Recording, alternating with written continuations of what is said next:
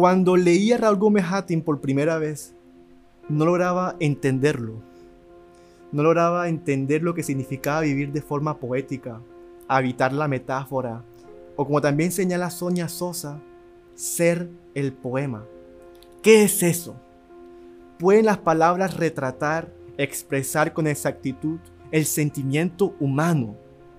Podríamos decir que en pocos versos hemos evocado la angustia existencial, el absurdo, la náusea, el miedo a vivir? No, no.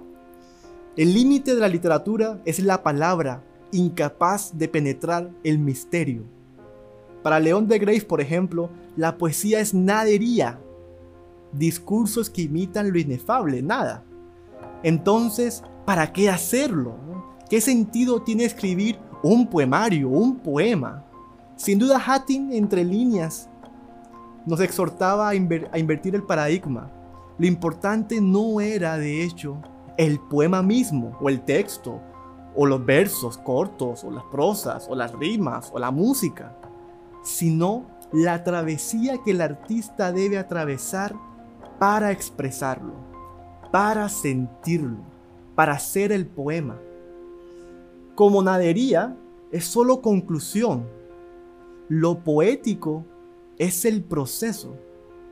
La vida poética es el estado de conciencia en el que se percibe al mundo desde el espíritu o las esencias o lo transracional o las infinitas posibilidades de la metáfora que resignifican lo creado.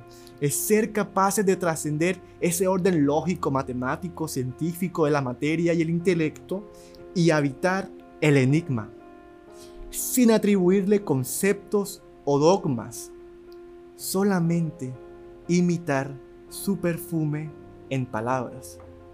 Si lo poético es camino, debe conducirnos hacia la incertidumbre. El poeta no conoce de antemano el presunto final de sus versos, pero entiende que son ellos fragmentos de una vida sin tiempo, muerte o cenit, un eterno presente y devenir que se escurre entre las manos y como espejo arroja luces y sombras y le sumerge en los arquetipos primarios. Lo poético, en síntesis, es, es sagrado, pero terrible.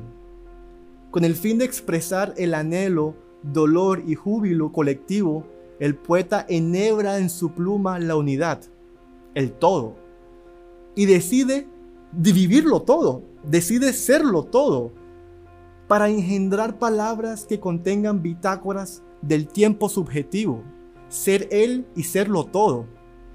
Es el mártir que presta su mano en cada época para retratar las voces del mundo. Por eso su camino nunca termina.